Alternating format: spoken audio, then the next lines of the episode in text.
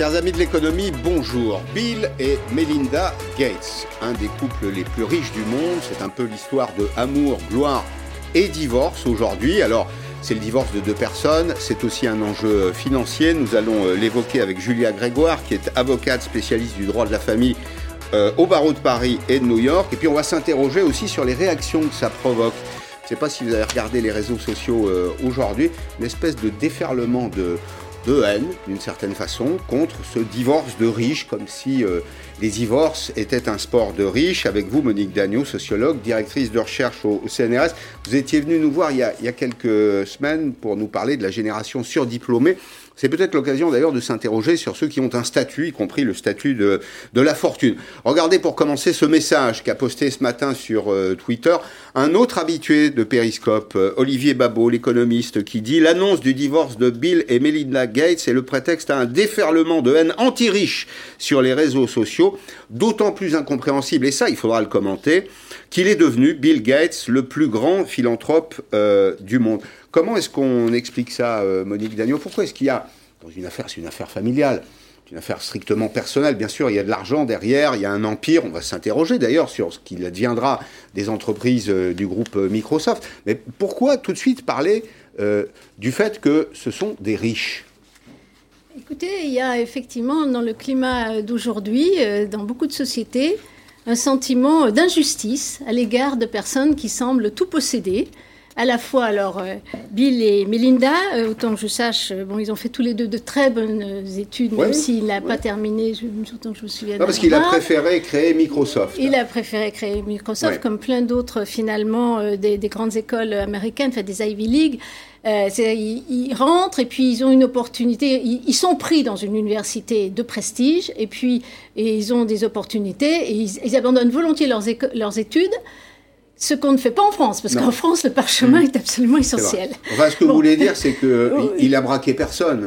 Il a, il a braqué fortune, personne. Il euh, effectivement, il a épousé euh, une personne qui, avec qui il a fait beaucoup euh, d'œuvres humanitaires. Euh, il a fait aussi des enfants. Le, le, divorce est une banalité absolument totale dans nos sociétés. Jeff Bezos a aussi divorcé il n'y a pas très longtemps, lui qui est le numéro un euh, dans le classement Forbes des grandes fortunes. Donc finalement, euh, ça devrait euh, être pris plutôt comme euh, par gala. Enfin, ou un oui. journal People. Ouais, ouais. C'est la, seule, la seule dimension intéressante. Et pourtant, c'est pas celle qu'on commente. Et, et on, effectivement, et ça prend une dimension de d'antagonisme dans, dans, la société entre des gens, des privilégiés, alors là, évidemment, c'est des plus grandes fortunes. Bon, ça va, il va y avoir certainement un règlement financier, euh, peut-être très tranquille d'ailleurs. moi, je, je, franchement, je ne connais pas du tout leur ouais. vie. Mmh. Mais euh, ça, il y a dans notre société quelque chose, on pourrait presque dire, d'un peu près révolutionnaire. Alors, je ne sais pas où ça aboutira, mais d'une sorte de, de violence, d'injustice contre ces personnes qui détiennent toutes les cartes qui ah. semblent tenir toutes les cartes. Pas, pas celle de l'amour, visiblement, puisqu'en tout cas, non. ils sont en train de divorcer. Bien, mais euh, alors peut-être que c'est lié aussi au fait que nous venons de traverser une, une, période particulière au cours de laquelle euh, les inégalités ont été euh, vivement ressenties, peut-être plus durement ressenties. Regardez d'ailleurs euh, cette euh, information, les 1000 personnes, c'est Oxfam qui en parle, les 1000 personnes les plus riches du monde ont retrouvé leur niveau de richesse d'avant la pandémie en seulement 9 mois. Donc au fond, il y a aussi euh, l'effet des, des, circonstances, l'effet des, des, événements. Euh, il y a des gens qui ont plus souffert, peut-être, au cours des 18 mois qui viennent de s'écouler. C'est aussi ce qui renforce le sentiment de l'injustice contre ceux qui ont un statut. Ah, c'est absolument évident. Euh, pendant précisément cette pandémie, il y a une partie de la société qui sur plein de plans euh, psychologiques, euh, mais aussi financiers, l'a ressenti très violemment. Et parallèlement, on apprend que allègrement, un certain nombre de personnes très fortunées, pendant cette période-là, euh, ont vu leur fortune fortement augmenter. Bon, c'est le cas, par exemple, de comment dire de qui cherchez-vous? je cherche pas euh, je cherche bah, le, temps le, vous, le, le, temps. le président de, de, de, Dior et tout ça de toutes ces euh, ah c'est alors vous parlez de LVMH de LVMH hein, voilà, le président de, Bernard Arnault, oui. de, Bernard, Bernard Arnault voilà, c'est la, cible, son prénom. la cible idéale Alors, c'est la cible idéale. Et d'ailleurs, bon, en plus, il est français, il, a grimpé dans la hiérarchie Forbes. Donc, euh, il peut euh, être effectivement une cible. Mais je pense aussi les. La preuve, euh, Bill Gates aussi est une cible, alors que Bill Gates, il a quand même de façon très visible investi sa fortune dans des œuvres euh, humanitaires et notamment dans le domaine de la santé précisément. Plus de 50 milliards d'euros. Avant de vous donner la, parole, euh, cher maître, 27 ans d'union, une fortune et un divorce, mais en commun. En commun, c'est ce qui restera, la lutte contre la pauvreté, contre la maladie. Camille Baron. C'est dans un communiqué sobre, sans en expliquer la raison, que Bill et Melinda Gates signent la fin de 27 ans d'union. Après mûre réflexion et beaucoup de travail sur notre relation, nous avons pris la décision de mettre fin à notre mariage. Ils se rencontrent à la fin des années 80. Melinda rejoint Microsoft comme responsable marketing et en épouse le fondateur en 1994. Ils ont ensuite trois enfants. En 2000, ils créent la fondation Bill et Melinda Gates. Avec 53 milliards de dollars investis en 20 ans, c'est l'une des plus importantes de la planète. Parmi ses missions, la lutte contre la pauvreté, le manque d'éducation et des maladies comme le sida. Un combat que les époux veulent poursuivre. Nous continuons de croire en cette mission et de travailler ensemble au sein de la Fondation, mais nous ne pensons plus pouvoir évoluer ensemble en tant que couple. Nous demandons de l'espace et de l'intimité pour notre famille, pour commencer à nous adapter à cette nouvelle vie. Avec une fortune estimée à 124 milliards de dollars, Bill Gates est aujourd'hui le quatrième homme le plus riche du monde. Bien, maître Grégoire, comment ça se passe un divorce entre super riches aux États-Unis? D'abord, est-ce qu'il y a un contrat de mariage entre eux? Alors, le contrat de mariage entre eux, donc aux États-Unis, normalement, on va faire un contrat de mariage comme en France avant le mariage pour encadrer euh, la division des biens, la liquidation de la communauté, euh, s'il y en a une. Et euh, aux États-Unis, cela, ça va se passer avant le mariage. Alors, les, les Gates, a priori, ne l'ont pas fait. Donc, ils n'ont pas de prenuptial agreement d'un contrat de mariage avant le mariage, mais ils ont fait un contrat de séparation récemment, avant le divorce ça veut dire qu'ils l'avaient anticipé Ça veut dire que, du moment qu'ils ont décidé de divorcer, avant de nous le dévoiler à nous tous, ils ont euh, convenu avec leurs avocats, a priori, de euh, comment se passerait, comment se, se, passera leur séparation. Donc tout cela va être pris en compte. Euh, mais la question. Donc, mais question, c'est peut-être une question un peu basique, mais les, les 100, quelques 130 milliards d'euros de, de, fortune, là, on les divise en deux, c'est comme ça que ça se passe? Alors c'est sûr que c'est la question la plus mmh. difficile et on ne pourra jamais répondre juste en disant est-ce que ça se divisera en deux? Alors il a une fortune, on vient de le dire, de 125 milliards d'euros environ, mais il est aujourd'hui le quatrième plus riche au monde. En, il s'est marié en 1994. En 1995, il a déjà été annoncé le plus riche du monde. Euh, ayant déjà acquis environ 10 euh, à 15 milliards de, de sa fortune. Donc, a priori, l'État de Washington, où ils se sont mariés, euh, va considérer qu'ils sont mariés sous le régime matrimonial de la communauté de biens ce qui signifie que tout ce qui a été acquis pendant le mariage va être considéré comme commun, comme des biens. Depuis la période du mariage. Pendant le mariage, exactement. Du jour du mariage jusqu'à euh, jusqu'au au moment du divorce. Mhm. Donc a priori, ça signifie que 125 milliards moins les 10 à 15 qu'il avait déjà acquis, euh, c'est-à-dire 110 milliards d'euros environ, sera considéré comme des biens communs au couple. Alors ensuite, comment est-ce que le tribunal et les magistrats trancheront pour décider comment est-ce qu'on fait pour diviser cette fortune? Ça va dépendre de plein de choses. Qu'est-ce qu'il y a dans ce contrat de mariage? Est-ce qu'ils se sont déjà mis d'accord? Est-ce que le couple a déjà trouvé des façons de diviser? Quels sont les biens euh, qui font partie de, cette communauté Par exemple, oui, question, parce que on est dans une émission économique, il y a, il y a la capitalisation boursière de euh, l'entreprise. Alors, j'imagine qu'ils sont actionnaires l'un et l'autre hein, de, de, l'entreprise. Il y a la fondation, on va en dire deux mots, mais il y a aussi l'entreprise, le groupe Microsoft, c'est 1890 milliards de capitalisation boursière. Alors, c'est un actif, c'est un actif financier qui n'est pas réalisé, mais est-ce que ça rentre dans le périmètre de, du divorce. Alors, a priori, tout, tout, ce qui a été acquis et développé par, par, le travail, y compris ça, ça, va être, ça, va, ça peut faire partie de, de la liquidation du, du, régime des époux. Donc si on prend l'exemple de Jeff Bezos et de sa femme euh, qui ont récemment divorcé et qui, eux, ont pu trouver, euh, ils ont pu transiger, trouver un accord entre eux sur comment faire pour diviser ces biens euh, gigantesques. À la fin de ce divorce, qui a été homologué par le juge accord établi entre les époux, ensuite accord homologué par le juge de l'État de Washington. Euh, à la fin, l'épouse de l'ex-épouse de Jeff Bezos est partie avec 4% euh, de, de, Amazon. Hmm. Aujourd'hui, donc c'était ça le principal, euh, la conclusion de cette affaire. Donc du coup, 4%. Oui, environ, oui. Donc c'est pas c'est pas exactement la moitié. Ça a été négocié. Ça a été négocié, mais ça, c'était 4% des, parts dans Amazon. Hmm. Donc, ce n'était pas 50%, 50% de. Donc, le, patrimoine total global de M. Bezos, hmm. c'était d'environ 100 euh, milliards d'euros. Euh, le patrimoine total du couple était de 130. Elle, elle est partie avec environ 35 milliards c'est-à-dire 25 à 30% 25 à 30 C'est incroyable. C'était pas une division 50-50. Hmm. Donc, et pour toucher sur ce, dont vous parliez tout à l'heure, la question de pourquoi est-ce que les, gens euh, euh, normaux entre guillemets sont en colère pour voir ça. On peut comprendre, c'est, ça nous choque tous de voir des, des, personnes, des individus qui ont une telle fortune incroyable. Mais il faut le dire, le divorce, c'est quelque chose de banal ça arrive à tout le monde, ça peut arriver à tout le monde. Euh, c'est quelque chose de très, fréquent, de très fréquent, de très commun. Et en France, ce qui va se passer, c'est les, les, les, époux vont décider avant le mariage de se, de se marier ou avec un contrat, mhm. ou sinon de se marier par le régime mhm. traditionnel. Mhm. Est-ce que c'est de, de, nature à changer les projets du groupe euh, Microsoft? Est-ce que ça, ça peut affaiblir l'entreprise? Alors ça, je, c'est un peu en dehors du champ du droit de la famille, vraiment techniquement ça. Je n'aurai pas de commentaire précis sur l'avenir mm. de Microsoft pour ça. Euh, je pense qu'ils vont certainement trouver une façon de diviser le, principal. Ça va être l'avocat de, madame va devoir défendre ses intérêts pour mm. avoir euh, mm. une, bonne partie de l'actif global de, Monsieur Gates. Question de curiosité que je pose à une avocate, ça coûte cher de divorcer comme ça?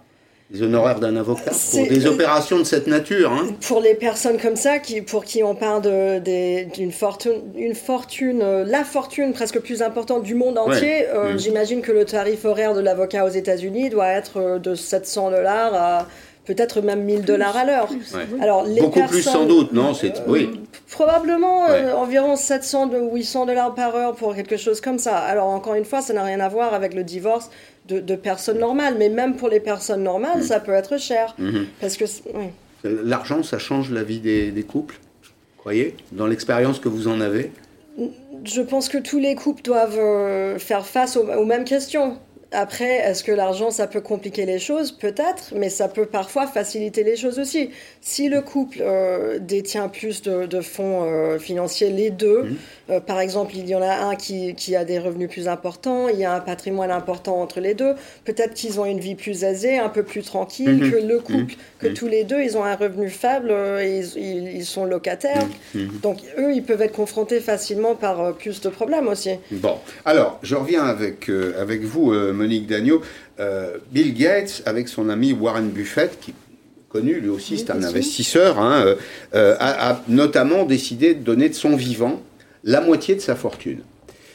c'est beaucoup, évidemment, et il fait partie des, 92 super riches américains qui ont milité précisément pour que les plus riches fassent des dons euh, de, leur, de leur vivant. Et pourtant, et pourtant, il est toujours considéré comme d'abord comme un riche et donc comme quelqu'un de suspect.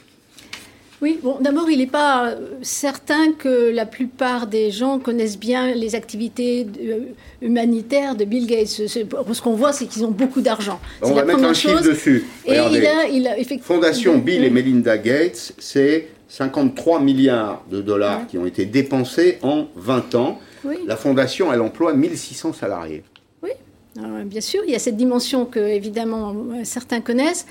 Mais euh, cette euh, violence, euh, je pense qu'elle pourrait s'exercer sur n'importe quelle autre personne qui aujourd'hui a beaucoup d'argent, et notamment parce qu'on vient de découvrir, quand même, après deux ans de pandémie, que pendant cette période-là où pratiquement toute la population souffrait, les riches s'enrichissaient encore plus et ça, c'est une dynamique qui n'est pas qui, qui, existait déjà avant la pandémie, mais ça n'a fait que continuer. Les riches, mais pas tous les riches. Les riches du digital, oui. Jeff Bezos s'est enrichi, Bill Gates, enfin tous ceux qui vendent. n'est pas digital. Pendant le confinement, Amazon, Amazon a gagné beaucoup d'argent. non, mais pas, pas du tout quand même. Vous voyez l'augmentation des fortunes. C'est ce que je trouve intéressant d'ailleurs dans la, liste Forbes, c'est que avant il y avait plutôt les gagnants de l'économie numérique. Aujourd'hui, c'est plus mélangé puisque vous avez effectivement, vous avez Bernard Arnault, il y a la personne qui dirige Zara, qui s'appelle Ortega, autant que je me souvienne. Euh, bon, c'est pas du tout, c'est de l'économie traditionnelle. Donc, en fait, c'est un peu toutes les catégories. Évidemment, un peu plus sans doute dans l'économie numérique, mais pas mmh. que. Et c'est ça qu'il faut voir, euh, c'est cette augmentation à une période de, la fortune, même forte, importante. Hein. Euh, Bernard Arnault, c'est presque, c'est des chiffres monumentaux, hein, vraiment. Donc, les gens se disent, mais c'est capital, c'est de, la, de la valorisation boursière. Oui, c'est de la valorisation boursière, on est, tout à fait d'accord. Non, c'est pas de l'argent, mm. effectivement. Mais néanmoins, euh, pour euh, des personnes qui vivent modestement et qui en plus aujourd'hui sont pour une grande partie dans la précarité et dans l'incertitude de l'avenir, mm. c'est sûr que euh, cette accumulation de richesses, même si le phénomène existait auparavant, les 1%, les 0,1%, ça, mm. on en parle depuis longtemps, mais euh, c'est l'occasion de déclencher une sorte de, sentiment d'injustice. Voilà, je pense que c'est sur le sujet de la justice. La richesse, la, super richesse produit un sentiment d'humiliation pour les autres? Alors ça, c'est un peu un autre sujet. Ce qui apparaît quand même clairement depuis un certain nombre d'années, c'est que, alors en France, où il y a une passion égalitaire, c'est peut-être plus prononcé, mais sans doute on le voit aussi aux États-Unis, c'est que les gens ont le sentiment qu'il y a une toute petite fraction de la société qui cumule tout.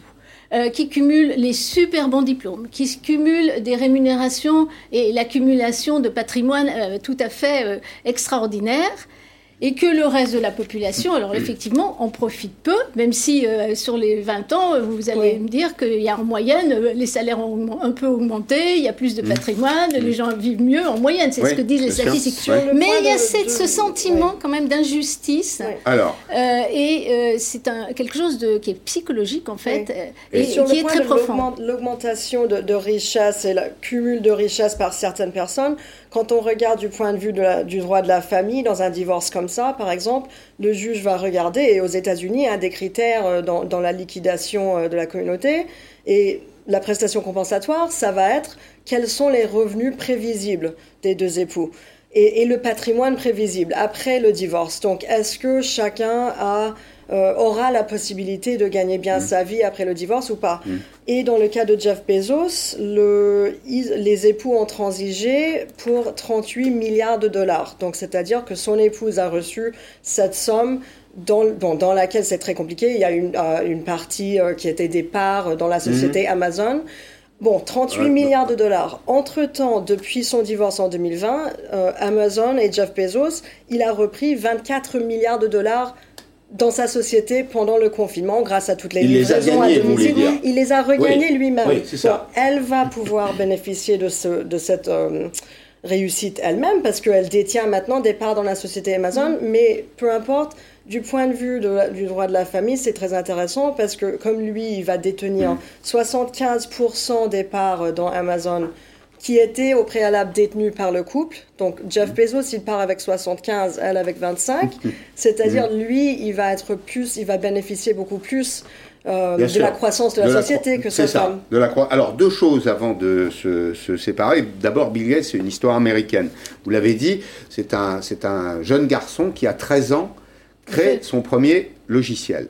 Euh, il va investir dans une première société et puis une deuxième, Microsoft, il va d'ailleurs racheter euh, des logiciels, il va un petit peu les bricoler, ça va marcher. C'est aussi l'histoire d'un monopole. Absolument, il y a beaucoup de procès pour ça. utilisent un, ordinateur, euh, connaissent Excel, Word, etc. Enfin, on est, on est dépendant de, Microsoft, mais, mais depuis 20 ans, Bill Gates n'est plus le patron de Microsoft. Depuis 20 ans, Bill Gates fait de l'humanitaire. Tout à fait. Il ne fait que ça. Euh, il ne fait que ça, il avait encore, euh, me semble-t-il, des fonctions pendant un certain temps dans sa société dont il vient de mhm. se séparer. Euh, mais c'est vrai que c'est ce qui l'a intéressé, c'est effectivement toutes ces campagnes de vaccination qu'il fait par le monde, etc.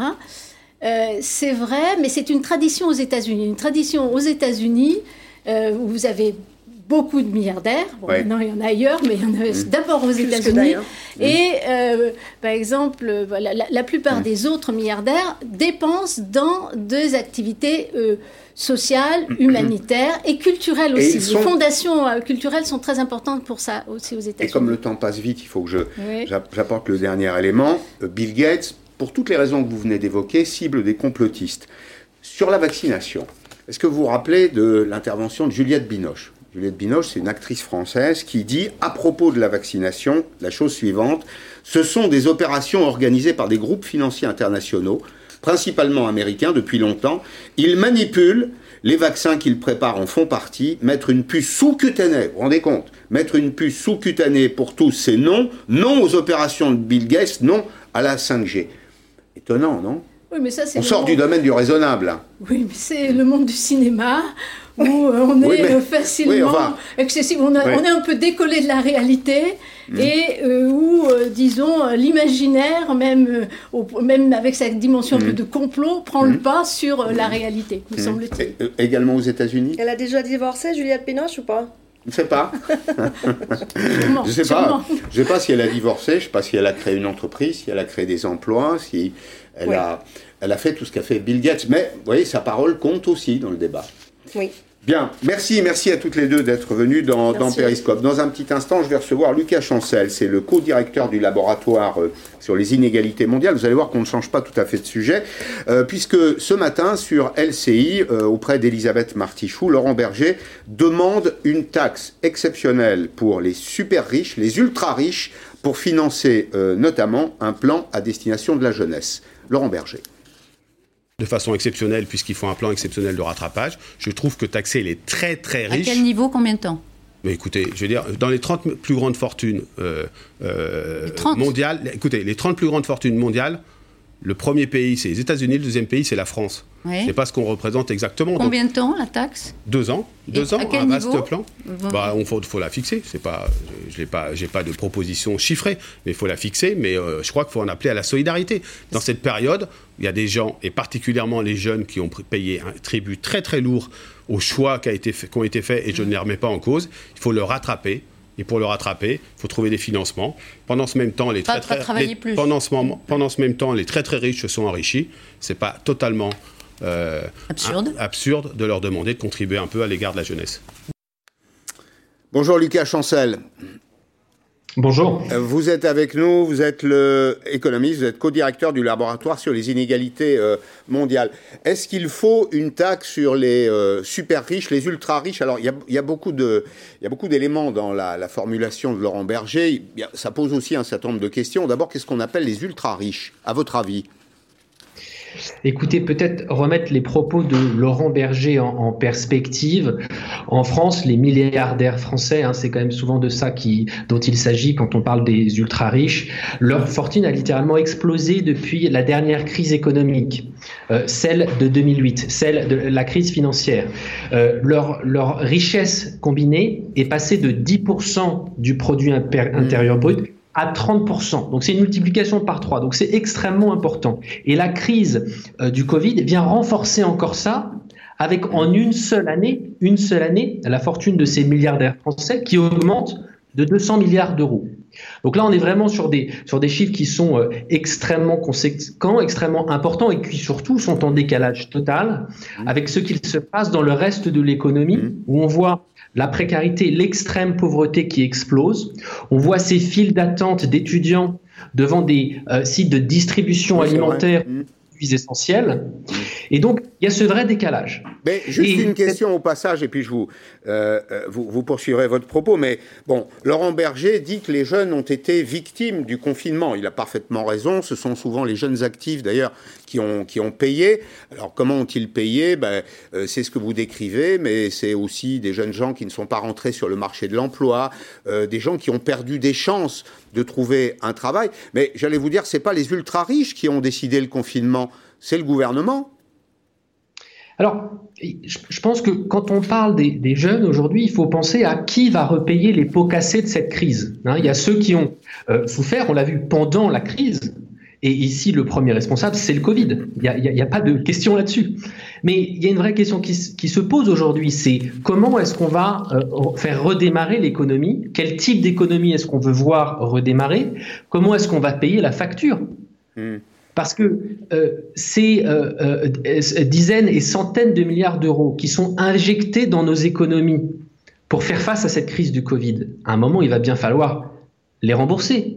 Et est-ce qu'on va dire à ces jeunes qui aujourd'hui sont en train euh, de souffrir sur le marché de l'emploi, dans leur vie personnelle, euh, dans ces fils de distribution euh, alimentaire, on va leur dire demain, bon bah en fait c'est à vous de rembourser ces milliards. Donc ici il y a une vraie question à poser qui est celle de la justice fiscale, de la justice face à l'impôt, et tout simplement que chacun contribue selon ses moyens. Je pense que c'est ça le sens des propos de M. Berger ce matin. Alors c'est aussi d'ailleurs aux États-Unis le choix du président Biden, euh, augmenter la fiscalité sur les hauts revenus. Alors c'est sur les hauts revenus euh, du travail, euh, il s'agit de l'impôt sur le revenu, mais évidemment les proportions ne sont pas les mêmes. Les impôts augmenteraient au-delà de 400 000 dollars par an de, revenus. Il y a aussi un impôt sur les revenus des produits financiers qui est proposé par la majorité démocrate, une taxe sur les multinationales et puis une augmentation de l'impôt sur les sociétés. Mais en France, nous sommes déjà à un niveau de prélèvement obligatoire qui est considérable, le plus élevé. Est-ce qu'on peut rajouter de l'impôt à l'impôt? Alors, quand on parle de prélèvement obligatoire, il faut bien regarder euh, dans quelle classe de revenus vous vous trouvez. Est-ce que vous êtes dans la classe moyenne? Est-ce que vous êtes très riche? Est-ce que vous êtes ultra riche? Mmh. Et il se trouve que depuis euh, trois ans, en fait depuis quatre ans, les mesures fiscales qui ont été prises par ce gouvernement vont à l'opposé c'est l'extrême inverse de ce que Joe Biden est en train de faire et de proposer aux États-Unis. Je prends juste un exemple, le prélèvement forfaitaire à taux unique qui en France a fait passer l'imposition des revenus du capital, qui était taxé au même niveau que les revenus du travail il y a quatre ans, à un niveau, à un taux unique de 30%.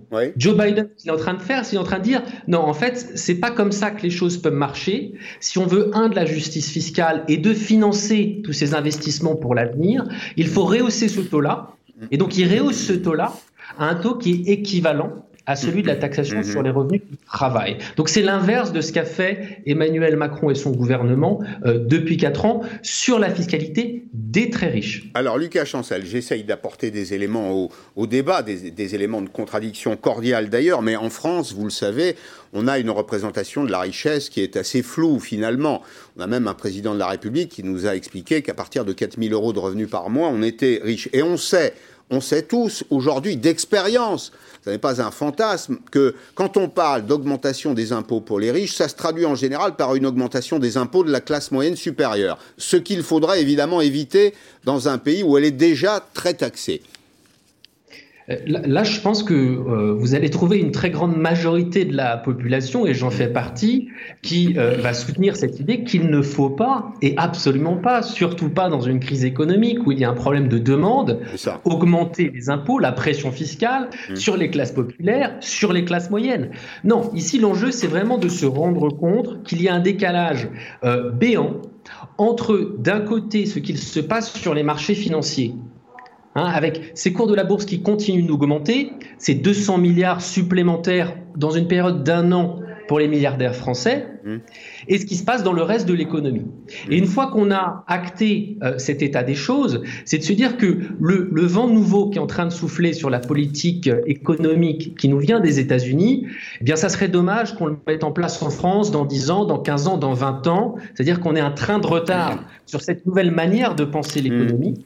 Mmh. Mm. Cette manière qui consiste à dire il y a des investissements à faire mm. et ces investissements, eh bien, ça ne peut pas être les classes moyennes et les classes populaires qui doivent les payer. Dernier point, Joe Biden, quand il dit, quand il dit, euh, Joe Biden a dit ceux qui vous disent je n'augmenterai pas les impôts, eh bien, il faut toujours vous demander sur quelle catégorie de la population, en fait, ces impôts vont augmenter. Donc, ceux qui disent je n'augmenterai pas les impôts des riches, en fait, souvent, c'est pour cacher un discours consistant à augmenter les impôts sur les autres catégories de la population. Donc il faut discuter de tous ces éléments dans la plus transparence mmh, mmh. et dans la plus grande clarté. Alors, dernier point, euh, Laurent Berger, toujours lui, dit euh, ce matin sur euh, LCI avec Elisabeth Martichaud, les Français sont en deuxième position du top 30 des euh, personnes les plus riches, des plus grandes fortunes. Mais quand je rentre dans le détail, puisqu'on évoquait tout à l'heure avec Monique Dagneau la situation de LVMH, de Bernard Arnault, c'est aussi ces groupes-là une contribution à l'emploi, au métier, dans les territoires, s'il reste euh, en France euh, euh, des métiers très pointus, très valorisés, du traitement du cuir, du traitement du cuivre, par exemple, bah, c'est lié à ces groupes qui sont des groupes de luxe. Au fond, ils partagent aussi en partie leur bonne fortune avec de nombreux sous-traitants. Des petites entreprises qu'on ne voit pas nécessairement, mais qui jouent un rôle dans l'aménagement économique du territoire. Je pense que le débat de fond, c'est celui sur, ce fameux ruissellement. Est-ce qu'il faut faire des cadeaux fiscaux euh, à ceux qui sont au sommet de la distribution des revenus et du patrimoine pour que, pour que le reste de la population se porte bien et se porte mieux? C'est ça le débat de fond. Et le comité d'évaluation des réformes mené par ce gouvernement, comité nommé par ce même gouvernement, qu'est-ce qu'il dit? Bien, il a dit que nous sommes incapables de démontrer que les réformes sur la fiscalité du capital mises en œuvre depuis 2017 ont été positives sur l'investissement et sur l'emploi en France. C'est mmh. ça que dit ce rapport. Mmh. Donc je pense qu'aujourd'hui, il faut être pragmatique. Ce, rapport, il dit, voilà, ces réformes, elles ont permis euh, de verser davantage de mmh. dividendes à ces individus qui sont au sommet de cette pyramide. Était-ce vraiment nécessaire? Répondons à cette question et, et, actons aussi ce qui a été dit par ce, par ce rapport, qu'aujourd'hui, on ne peut pas démontrer que suite à ces mesures fiscales d'il y a trois ans, il y a eu plus d'investissements et plus d'emplois en France. Je pense Merci. que c'est important dans le débat aujourd'hui sur ces sujets-là. Merci Lucas Chancel, vous avez apporté tous les bons arguments pour nourrir un bon débat intéressant, passionnant. C'est un débat d'intérêt général. Euh, c'est vrai que le bien commun, c'est ça, c'est au fond la contribution des uns et des autres, hein. euh, chacun selon ses moyens, de chacun selon ses besoins. C'est une vieille formule euh, qu'on apprend à, à l'université, mais qui reste tout à fait d'actualité. Dans un petit instant, Bruno Cavagnier, c'est le président de la Fédération nationale des travaux publics. Est-ce que la politique de grands équipements ne se heurte pas aujourd'hui à une espèce de mur écologiste dans la société Est-ce que le verdissement de l'économie ne va pas affecter les investissements sur nos routes, nos autoroutes, nos aéroports, nos ports? J'en parle avec Bruno Cavanier dans 4 minutes. À tout de suite.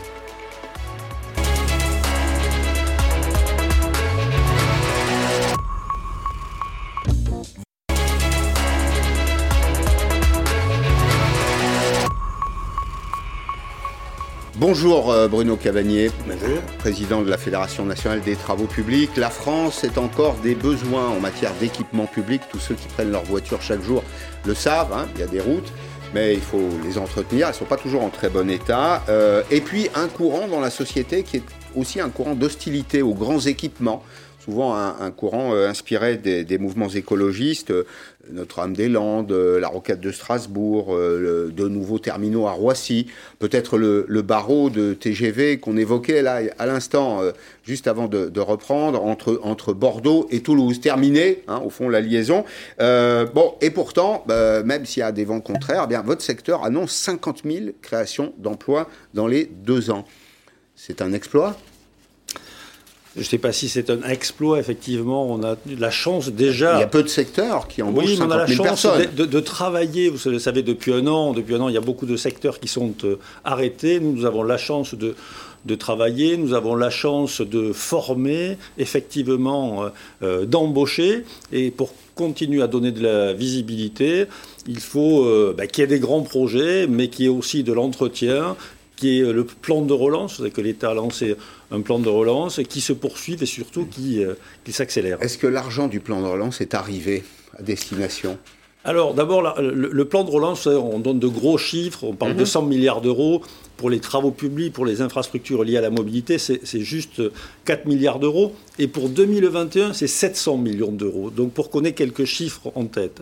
Alors l'argent est là. Euh, j'allais dire presque virtuellement. Il faut maintenant que les collectivités locales s'en saisissent et accélèrent les, projets. Et c'est là que le bas blesse, puisqu'on voit bien que quand on discute avec les euh, élus locaux, ils nous disent les dossiers sont compliqués à monter. Euh, toujours le même formalisme? Oui, c'est toujours le même formalisme. Vous savez, on est dans un pays, au lieu de faire confiance d'abord en disant ben, il y a l'argent, allez-y, on contrôlera après, on commence à contrôler avant, donc on n'accélère pas. Et donc des élus locaux nous disent nous, on n'y va pas parce que c'est trop compliqué à monter. vos entreprises vont bien, elles ont correctement traversé la crise Écoutez, l'année dernière, malgré le Covid, on a fait moins 12% d'activité. De, euh, grâce au PGE, beaucoup d'entreprises sont euh, encore là et beaucoup espèrent que sur le second semestre, puisque le premier semestre on, patine un petit peu, mais le second semestre sera bien meilleur et que justement ces élus locaux auront pris euh, le plan de relance en main et qu'on pourra accélérer. Alors les travaux publics, c'est l'esprit de Vauban. C'est l'esprit de la, construction de la France, de ses équipements. C'est aussi ce qui participe à son attractivité. Exactement. Si on vient investir en France, c'est parce qu'il y a des routes, des autoroutes, des ports, des aéroports et puis euh, des, des services publics. Quels sont les grands besoins aujourd'hui dans le pays? Alors, il y a encore aujourd'hui quelques grands projets. Vous parliez de la ligne LGV Bordeaux-Toulouse qui me tient, vous l'imaginez. On, a compris à votre accent. Particulièrement à cœur. Mais il faut dire qu'on en parle depuis, 80, depuis 1991. Il y a le Lyon-Turin, il y a le canal Seine-Nord, encore quelques projets euh, à faire. Et puis, il y a énormément, énormément aujourd'hui euh, d'entretien sur les routes, sur les canalisations. C'est probablement les grands chantiers euh, de demain. Et mmh. d'ailleurs, pour tous les gens qui ont une appétence à l'écologie, euh, on devrait tous se focaliser là-dessus. Quand vous savez par exemple qu'il y a 25% de l'eau qui part dans la nature, on peut se dire faisons des travaux euh, pour entretenir ces réseaux et c'est exactement la même chose sur la mobilité mmh. sur les routes. Le, réseau de le réseau d'eau courante, il date de Napoléon III. Oui. Et dans certains cas, il n'a pratiquement pas été euh, changé la, nature de la, distribution a été assez peu changée en, un petit peu plus d'un siècle. Ça fait presque un siècle et demi. Ça fait beaucoup. C'est peut-être ce qui explique que dans certaines régions, on perd 20% d'eau. Je disais il y a 48 heures un article dans les échos, dans des départements comme la Guadeloupe, où on suit d'ailleurs euh, Périscope, on perd la moitié de l'eau qui euh, part du point de départ pour arriver jusqu'au robinet du consommateur. Et c'est de l'eau que l'on traite, que l'on paye. Double, double perte, double peine. Exactement. Et pour vous donner juste un chiffre, il faudrait 160 ans pour renouveler au taux de renouvellement aujourd'hui euh, tous les réseaux. Donc on a, on a euh, mmh. mais, comment vous expliquez ce, courant euh, anti-grands équipements là, dans, la, dans la société? Les grands équipements, c'est bah, tout ce qui est associé d'une certaine façon à la société moderne, au productivisme, à la société industrielle. Il y a, y a un courant d'hostilité qui dit, en substance, ces grands équipements, c'est le bras armé euh, de la détérioration de notre environnement Je pense que c'est une méconnaissance euh, de, nos métiers, de, ce qui se fait. D'ailleurs, on est en train de faire un énorme travail à la fédération euh, toute l'année qui arrive sur la décarbonation de nos métiers, sur de la pédagogie. juste, je ne veux pas vous, donner trop de chiffres, mais... Non, mais ça m'intéresse de rentrer dans le détail. Vous savez, on dit que le noir sur les routes mm. N'est pas assez vert, pour reprendre une formule un peu simplifiée. C'est-à-dire que Bon, c'est probablement euh, un goudron à base de pétrole, c'est ça? Il n'y a plus de goudron aujourd'hui, c'est du bitume. C'est du bitume, très bien, c'est du bitume. Mais bon, on dit c'est pas très vert tout ça. Est-ce que vous parvenez à décarboner les matériaux, par exemple? Alors, on y parvient et on fait justement ce, travail. Les routes, les routiers ont déjà euh, commencé depuis longtemps. On recycle de plus en plus. Euh, mais la construction, la construction de toutes les infrastructures, c'est à peine, à peine 4% de, euh, de l'empreinte carbone dans ce pays. Alors même que dans l'image de nos concitoyens, ça doit être considérable. Par contre, si vous prenez l'usage, c'est-à-dire par exemple la voiture, vous montez à 54%. Et je pense que dans l'esprit de beaucoup, euh, la construction, les infrastructures sont liées à la pollution, euh, à la voiture. Malgré tout, on travaille là-dessus pour euh, travailler sur la décarbonation de nos matériels, de nos matériaux, pour nous aussi, à notre place, apporter une contribution sur la décarbonation. Vous êtes fixé des objectifs précis dans ce domaine? Non, parce que le travail n'est pas encore fini. Euh, je vous dis, on a, encore des mois de, travail. Euh, on travaille avec, par exemple, un cabinet qui s'appelle Carbone 4, qui ne peut pas nous taxer de, prendre des gens qui nous sont très favorables. C'est des gens sérieux, Qui sont des gens sérieux, euh, pour leur montrer que nous aussi, on, veut avancer. Et en fonction de tout le travail qu'on aura fait, on sera capable l'année mmh. prochaine, puisqu'on mmh. recevra tous les candidats à la, présidence de la République, d'exposer les travaux qu'on a faits pour un plan, un, vrai plan d'investissement Hmm. Vert. Mais il y a un appétit des Français, à votre avis, pour ces grands équipements? Il manque aujourd'hui, je sais pas, des routes, des autoroutes? Ben Écoutez, euh, en tous les cas, quand on avait fait notre tour de France euh, sur les territoires,